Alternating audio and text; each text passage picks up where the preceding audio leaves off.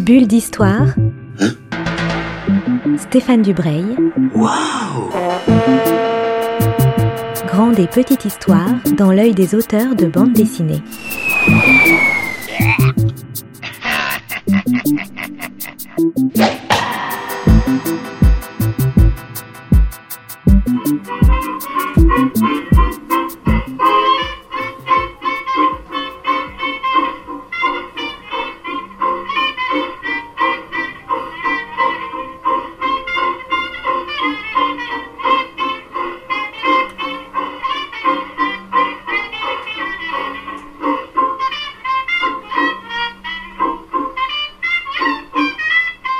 Bonjour à toutes et à tous et bienvenue dans une nouvelle bulle d'histoire euh, sur Art District Radio, comme toujours.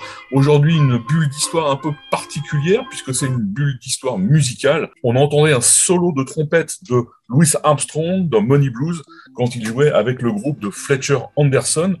On a entendu cette musique parce que je suis avec Léo Heitz qui a publié il y a quelques semaines un album absolument génial qui s'appelle Satchmo qui est une biographie euh, relativement imaginaire de Louis Armstrong. Bonjour Léo, je suis vraiment euh, ravi de vous avoir euh, au, bout du, au bout du fil. Ben, bonjour, bonjour Stéphane. Première question qui ouvre toutes mes bulles d'histoire, qui êtes-vous? Alors, je suis qui? Je suis euh, ce qu'on peut appeler un, un jeune auteur, mais enfin, si vous considérez que 32 ans c'est jeune. Et euh, un jeune auteur de bande dessinée qui a commencé la bande dessinée sur le tard.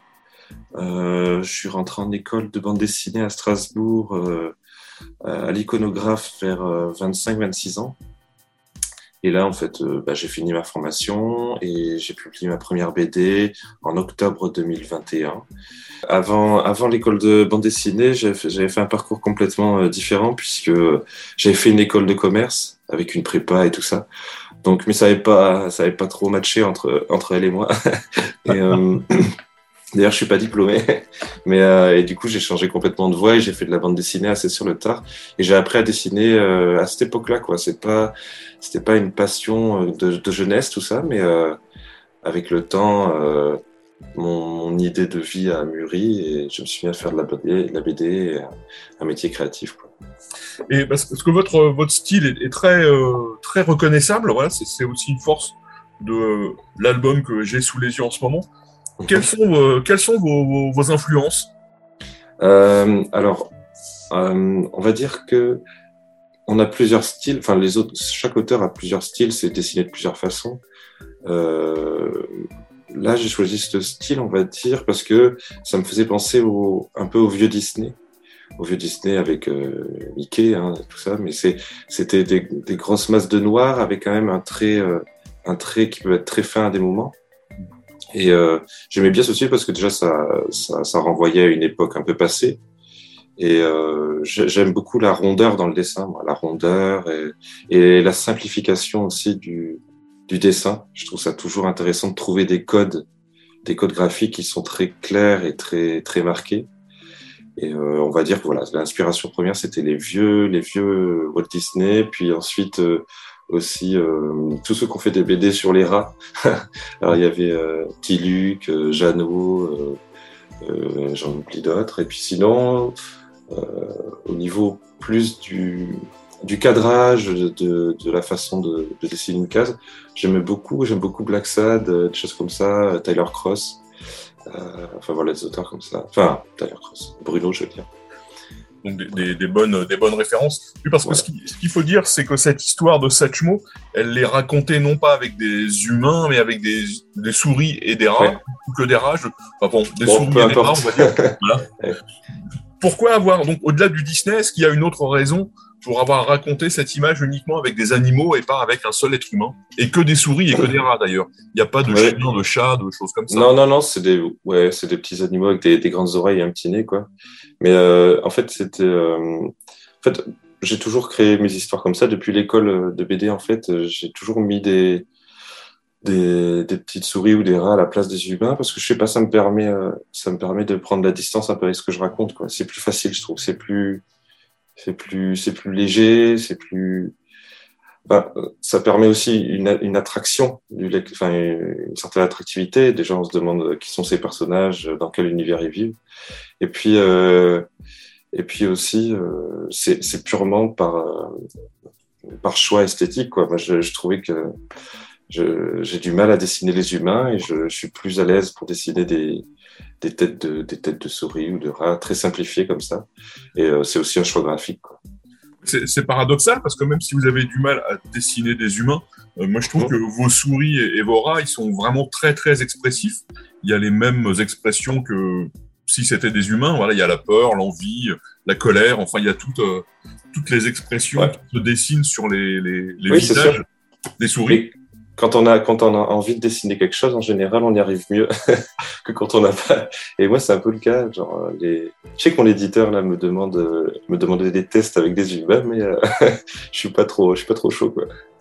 L'autre chose que, qui est très charmante et très séduisante dans, dans votre album, c'est qu'il y a une euh, comment dire, il y a une, une, une, lumière et une couleur un peu sépia qui baigne tout le, toutes les pages, sauf à un moment, les seules taches de couleur sont des taches de sang donc des taches rouges. Et à la fin, il y, a un, album de Louis Armstrong qui est, enfin un disque qui est dessiné en, couleur. Mais aussi, pourquoi avoir choisi une, teinte sépia uniforme sur toutes les pages? Alors déjà, pour la couleur, je tiens à remercier mon, colocataire et coloriste euh, et ami euh, Christopher Gangloff qui m'a aidé euh, pour, faire la couleur de cet album.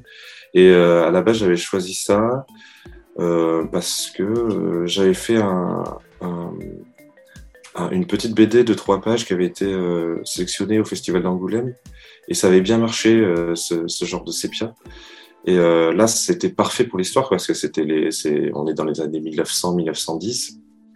Et, euh, et, et, donc, c'était totalement raccord avec l'époque. Et puis, euh, pareil, esthétiquement, je trouvais que ça, je trouvais que ça dénotait avec ce qu'on voit aujourd'hui en couleur, où ça explose de partout, que ce soit sur Internet ou dans les nouveaux albums. Moi, je voulais faire un truc très, très simple et qui laisse de la place pour l'histoire et, le récit. C'est très simple, mais quand on regarde notamment les grandes cases, on s'aperçoit qu'il y a vraiment une grande subtilité de, de teinte. Même si mhm. tout, est, tout, a l'air sépia, il y a une, une infinité de sépia dans, dans, la. Oui, oui, bien sûr. La colorisation est vraiment remarquable. Hein. C'est beaucoup pour la, la qualité de, de, la qualité de l'ensemble. Et je trouve que la couleur est vraiment là aussi un moteur de l'histoire. C'est intéressant ça. Ouais. Ouais, ben c'est vrai, mais après, c'est venu assez naturellement. Hein. Je ne me suis pas posé 300 000 questions par rapport à ça. Mais euh, c'est vrai que j'ai souvent des bons retours sur la couleur. Alors que honnêtement, je pensais faire un truc, euh, justement, viser le, le, la chose la plus, la plus cohérente et la plus efficace sans, euh, sans me dire que j'allais faire des, des trouvailles, euh, des trouvailles esthétiques extraordinaires. Quoi. Non, mais ça, ça va bien ensemble. Ouais. Alors donc le titre de l'album c'est Satchmo. Donc Satchmo, on sait que c'est le surnom de Louis Armstrong. Pourquoi avoir choisi de raconter la jeunesse de Louis Armstrong? Euh, Parce qu'en fait, j'ai lu euh, quand j'ai fait ma BD, quand j'ai quand j'ai me suis documenté sur euh, sur mon travail de sur cet album, j'ai lu euh, Ma vie à la Nouvelle-Orléans, qui est l'autobiographie de d'Armstrong, qu'il a écrite lui. Et en fait, pendant tout le long, euh, toute la première partie de sa, sa autobiographie, ça parle de son enfance, et je trouvais que c'était presque le plus intéressant et le plus coloré. Et je trouvais que lui, enfant, c'était ce qu'il y avait de plus, euh, je sais pas, qui me touchait le plus en tout cas. Et donc, euh, c'est vrai qu'il y a une grande partie où il est enfant, puis j'adore les personnages enfants, que ce soit pour leur, le design du personnage ou alors pour ce qu'ils peuvent raconter. J'aime beaucoup. Je pense que l'avenir, je vais pas mal faire de de personnages dans l'enfance et surtout dans leur, euh, dans, dans, leur apprentissage de la vie. Est-ce que vous pouvez nous, nous raconter un peu l'enfance de Louis Armstrong pour qu'on se plonge dans, dans le début de l'histoire? Oui, l'enfance de Louis Armstrong, dans mon histoire ou dans la sienne?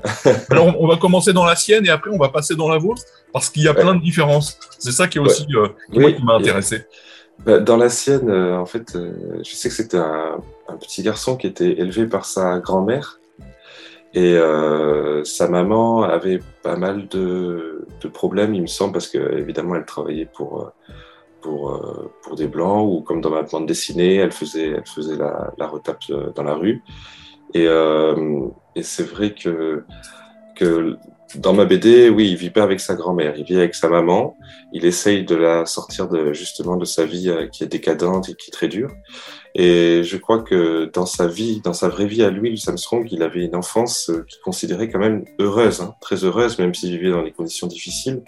Il avait, euh, il avait la musique, ses amis, il avait aussi les, les, musiciens de la Nouvelle-Orléans qu'il prenait, qui prenaient un peu lui et son groupe sous sous, sous leurs ailes. Et donc, euh, donc euh, je crois que lui, de toute façon, il a un caractère assez, assez joyeux et heureux de, de, de base, ce qui n'est pas le cas de mon personnage, que j'ai fait beaucoup plus, euh, beaucoup plus dramatique et, et, dur, et dur sur l'homme.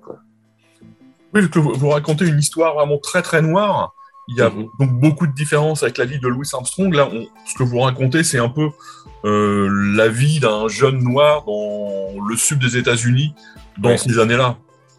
Ouais, c'est ça. Et c'est. En fait, euh, j'ai. Je, voulais pas non plus faire un, un, un mélodrame euh, et, euh, et, partir dans des, dans des choses que je connaissais pas.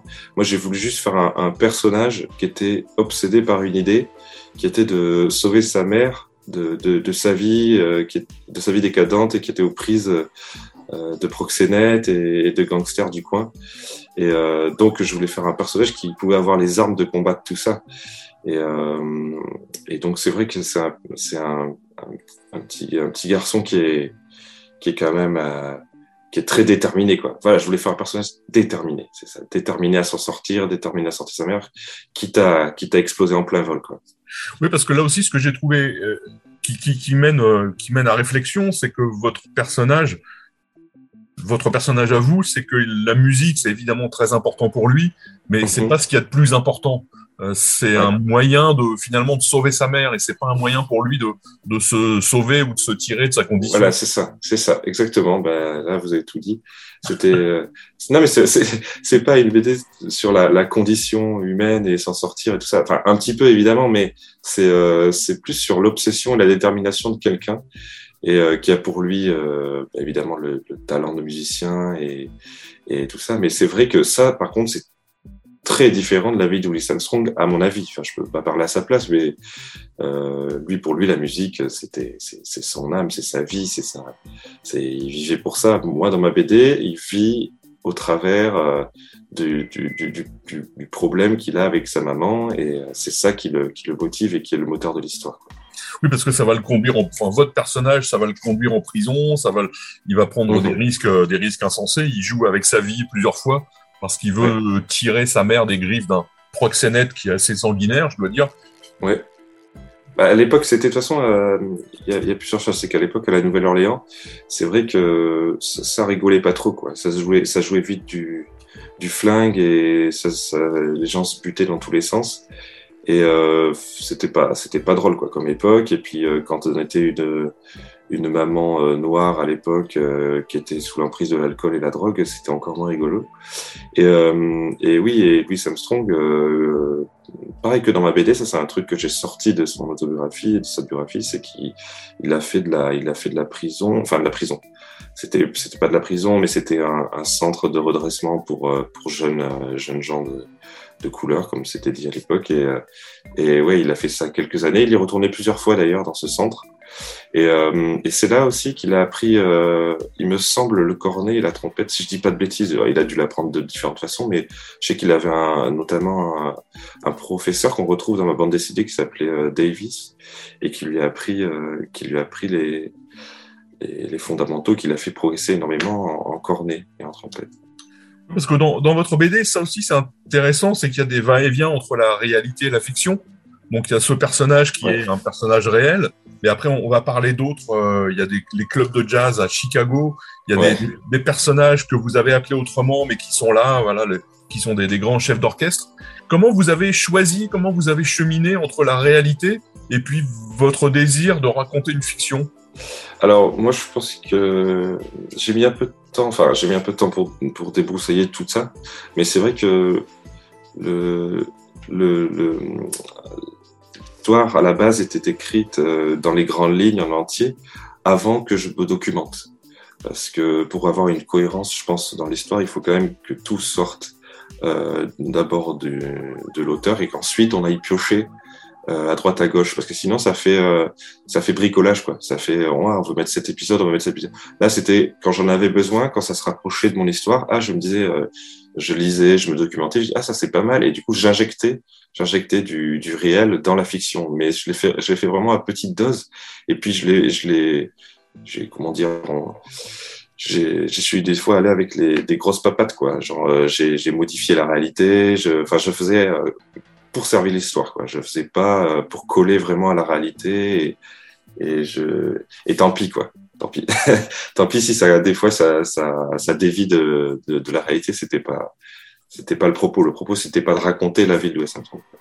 Est-ce que les puristes de Louis Armstrong ou de l'histoire du jazz vous ont euh, reproché ça? Eh ben justement, moi j'avais un petit peu peur, puis mon éditeur me, me rassurait à propos de ça, puisqu'il me disait mais t'es un auteur, tu fais ce que tu veux. et puis euh, moi c'est vrai que je je voulais pas non plus euh, salir l'image ou quoi que ce soit, évidemment. Mais euh, non, la plupart des gens que par exemple là j'ai eu en dédicace et qui, qui connaissent bien mieux que moi la vie d'Armstrong tout ça, c'est marrant parce qu'ils trouvaient que c'était une une interprétation très bah, très originale du coup et non j'ai j'ai pas eu de j'ai pas eu de gens qui se, qui sont offusqués de tout ça. Parce qu'en fait, ils perçoivent très vite que c'est différent. Ils perçoivent très vite que c'est différent et c'est plus un jeu de repérer ce qui est, ce qui est, ce qui est vrai et ce qui est fictionnel, quoi. Et euh, de toute façon, vous voyez bien qu'il y a, a aucune insulte à Louis Armstrong. Hein. C'est vraiment, euh, vraiment un personnage qui est différent et j'emprunte, j'emprunte, euh, j'emprunte quelques éléments de la vie d'un jeune garçon de l'époque. Que l'histoire s'ancre et soit crédible. Quoi. Oui, tout à fait. Oui, c'est, effectivement, c'est, un jeu de, repérer les choses vraies ou pas vraies. Moi, je me suis replongé dans une biographie pour voir, euh, pour mhm. voir, parce que quand on lit votre album, on se dit effectivement, ça aurait pu se passer comme ça.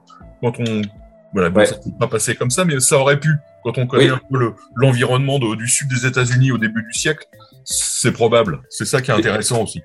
Et puis même, comme vous dites, euh, ensuite, quand c'est euh, plus loin dans l'histoire, quand ils sont à Chicago, euh, le, restaurant Le Green Mill, qui était, qui était un restaurant, un repère de, de mafieux italiens de l'époque, tout ça, c'est tout ça, je l'ai, repris aussi de la vie réelle. Et mais par contre, je sais même pas si Louis Armstrong a joué là-bas. Hein. C'est, vraiment ça. C'est, vous voyez, je mélange, je mélange un peu. Mais par contre, ça rend crédible l'histoire aussi dans les décors. Hein. Dans les décors, tout ça, je, je me documente avec des photos, des. Euh, pour moi, c'est très important parce que la crédibilité amène amène de l'immersion dans une histoire. Et l'immersion amène, c'est la, pour moi, c'est la comment dire, c'est le terreau du, du plaisir qu'on peut trouver dans une histoire, quoi, ou de, de l'intérêt qu'on peut y trouver. Quoi. parce que dans tous les personnages véritables qui peuplent votre album, il y a ce fameux Papa Joe. où il n'y a pas de Papa Joe dans, dans la vie d'Armstrong, en tout cas de Papa Joe célèbre, mais il y a des chefs d'orchestre comme ça très très célèbres. Il y a euh, Fletcher Anderson, il y a Guido Hori qui l'ont qui l'ont un peu euh, qui l'ont un peu cornaqué, qui lui ont donné leur chance. Ouais, mais en fait, mais en fait, si euh, le, le Papa Joe, c'est euh, peut-être que ouais, justement, le nom était trop éloigné, mais c'était King Joe Oliver. Ouais.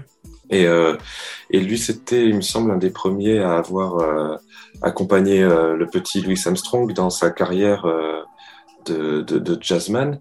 Et lui, c'était un, un, musicien, un, un, musicien très connu dans la, en Nouvelle-Orléans, mais c'était au, au début du jazz, lui. Vraiment, c'était au début du jazz. Et, euh, et ensuite, il l'a amené dans son, dans, dans son groupe, euh, dans son band à, à Chicago. Donc, euh, King Joe Oliver, ouais, c'était, c'était un peu un mentor pour Louis Armstrong. Et justement, ça, il le raconte dans son autobiographie. Et moi, j'aimais beaucoup ce personnage. Alors, il, physiquement aussi, ce qui est trompeur, c'est qu'il ressemble pas du tout à ça. Mmh. Dans, dans, mon, dans mon histoire, c'est un grand type euh, qui fait très élégant, avec des cheveux grisonnants. Euh, dans la vraie vie, je crois qu'il n'a pas tellement cette allure. Enfin, il est très élégant aussi, mais il n'a pas tellement cette allure. Oui, donc il y, y, a ce seuil d'orchestre et donc il y a aussi le Green Mill. Alors j'ai quand même regardé, il semble ouais. que Louis Armstrong ait quand même joué au Green Mill. Ah, ok, bah, très bien, bah, parfait. Vous voyez, ça, vous voyez, des fois je retombe sous mes pattes sans, sans le faire espérer. Oui, et donc ce Green Mill qui existe toujours d'ailleurs, hein, le, le... c'est ouais. toujours un club de jazz, c'est toujours un, un bar, c'est toujours un, toujours ouais. un café. On peut toujours aller écouter de la musique là-bas. Il y a aussi des concours de poésie. Comment vous êtes tombé sur, cette, euh, sur ce club de jazz et qui est aussi effectivement pendant la prohibition un club où on pouvait rencontrer euh, tous les grands mafieux, Al Capone et, et voilà, c'est ça. de l'époque. Ben, c'est pour ça en fait je, je cherchais euh, ben, surtout pour dessiner en fait pour dessiner mais à quoi pouvait ressembler ce genre de en fait déjà la taille la taille du, du bar la taille de comment était disposé euh, euh, le public quand il regardait les concerts de jazz enfin c'était plus pour la documentation visuelle et puis euh, donc je cherchais, je cherchais, et puis je cherchais un truc pas trop, pas trop imposant quoi. Je voulais pas. Euh, et donc euh, j'ai trouvé ce, j'ai commencé à voir des photos et j'ai direct vu l'enseigne du Green Mill. Je trouvais que le nom était marquant. Je me suis renseigné, j'ai vu qu'en effet c'était un, c'était un, bar, restaurant, euh, salle de concert détenu par les mafieux de l'époque. Et voilà, ben, typiquement un exemple, ça collait à mon histoire. Et je me suis mis à, à renseigner dessus et je l'ai, choisi celui-là. Il y en avait d'autres qui étaient en, en, concurrence. non, celui-là, il est, très très bien. Euh, dans toutes, les, dans toutes les, réalités que vous décrivez, il y en a une qui est, euh, qui est, importante. C'est le mhm. premier disque de jazz qui a été enregistré. Et effectivement, c'est un disque de jazz qui sort en 1917. Donc là, vous, vous êtes un petit peu avant, mais ça, c'est pas très grave. Et là aussi, c'est un disque qui est enregistré par des blancs et pas par des noirs. Ce que vous racontez, ou, à la moitié à peu près de, de la, non, tout début de l'album d'ailleurs. Oui, ben, ça c'était un peu le, ça c'est le fil conducteur euh, un petit peu de, de, de l'histoire qui est en, on va dire qui est en souterrain. Et c'est un peu la deuxième intrigue de l'histoire. Il y a l'intrigue par rapport à la maman de, du héros et a, il y a l'intrigue par rapport à, l'histoire de la musique quoi, et du jazz. Et euh, il, y a, euh, il y a effectivement dans l'histoire euh, réelle euh, un groupe de blancs qui s'appelait le, je, sais plus exactement, le Dixieland euh, Jazz Band ou l'original Dixieland. Et, euh, et, et, eux qui ont, qui ont eu l'honneur d'enregistrer pour la première fois un disque de jazz. Et, et alors que ce, ce qui, était problématique dans, dans cet enregistrement, ce que j'ai trouvé quand j'ai lu des articles dessus, tout ça, c'était qu'il se, il se prenait un peu pour les, il se vendait un peu comme pour les, comme les créateurs du jazz, quoi. Et ça, c'est, euh, ça, c'est euh, un des exemples de l'appropriation culturelle qui est assez dérangeante euh, euh dans l'histoire et le conflit qui, pu a, a pu avoir entre les Noirs et les Blancs aux États-Unis. Et, et, et je trouve que bon, c'était un élément que moi je connaissais pas avant de faire mon histoire et que je trouvais intéressant de remettre et voilà, qui, qui, fait partie, qui fait partie des, des, des, des éléments dans l'histoire qui montrent la difficulté d'être un, un, noir à cette époque-là, quoi. Oui, puis ça va continuer jusqu'au jusqu'au jusqu'au rock et jusqu'au à la fin des années 50. D'ailleurs, cette espèce de, de, ségrégation. Oui, effectivement, le, le, premier disque de jazz donc, est enregistré par l'original Dixieland Jazz Band. Et, il me semble bien que ce sont d'ailleurs des musiciens irlandais en plus qui, qui jouent dans ce, dans ce band. Ça, c'est intéressant. Et petite anecdote d'ailleurs sur ce, sur ce disque.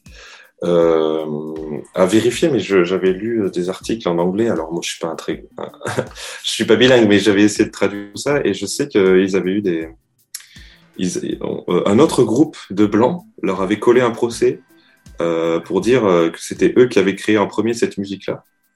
Et euh, ironie de l'histoire, donc le procès a eu lieu et au final, en fait, le, le, juge a statué que personne l'avait créé puisque c'était considéré comme un, comme un, vieux son, un, une vieille musique justement originaire de la musique noire et que c'était un peu qu'il n'y avait pas de copyright à voir là-dessus et que c'était donc, euh, ironie de l'histoire, personne euh, personne n'a eu gain de cause.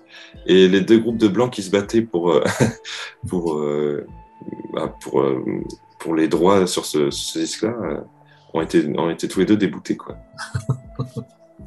bah, oh, oh, oui, c'est enfin, logique, c'est heureux. Ouais, c'est.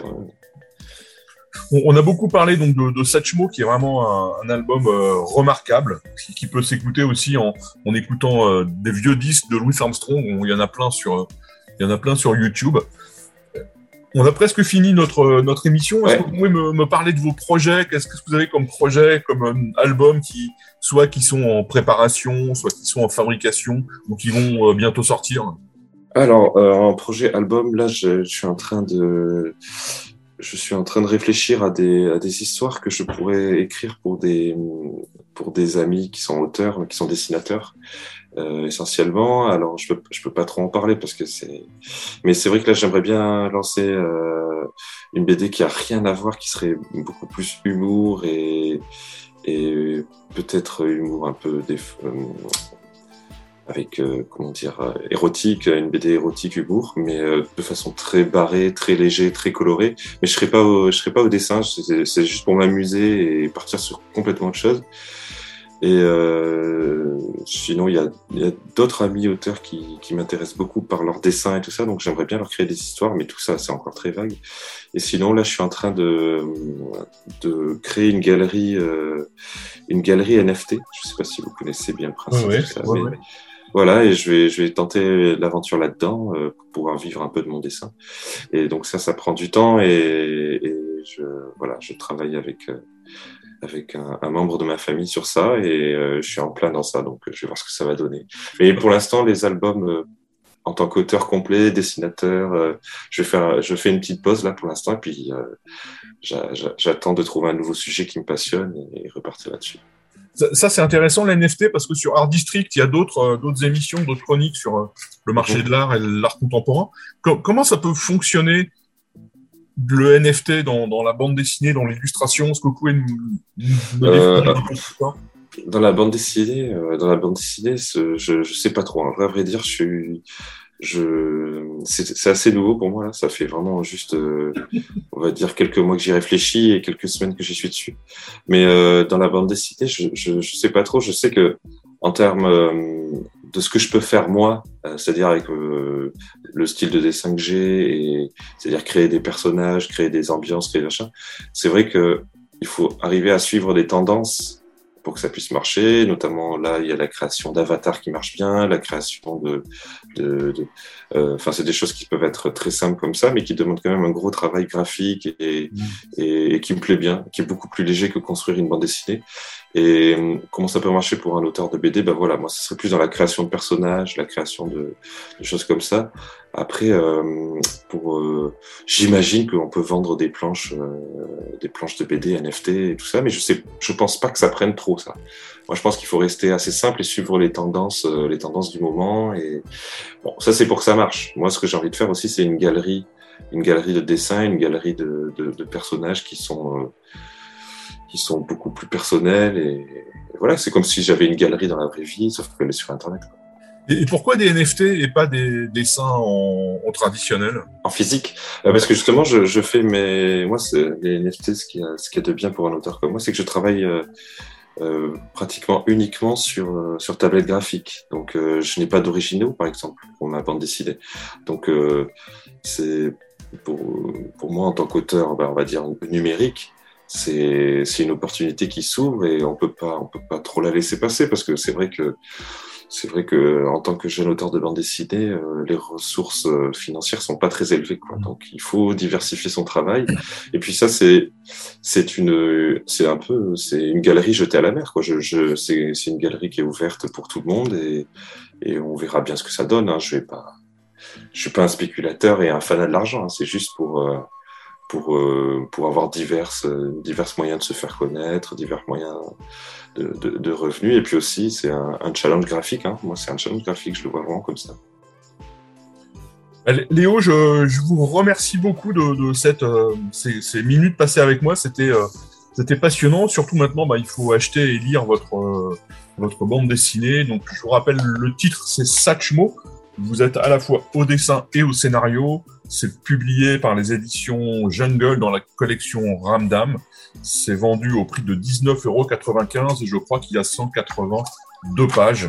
Donc c'est un gros, euh, un, un, gros volume absolument passionnant. On va finir en musique parce qu'on va écouter un autre morceau de Louis Armstrong. Il joue avec le Hot Five et c'est un extrait de EBGB qui est un des grands classiques des années 20 de Louis Armstrong. Merci beaucoup Léo et je vous dis à, merci. à bientôt. Merci beaucoup, merci à tous.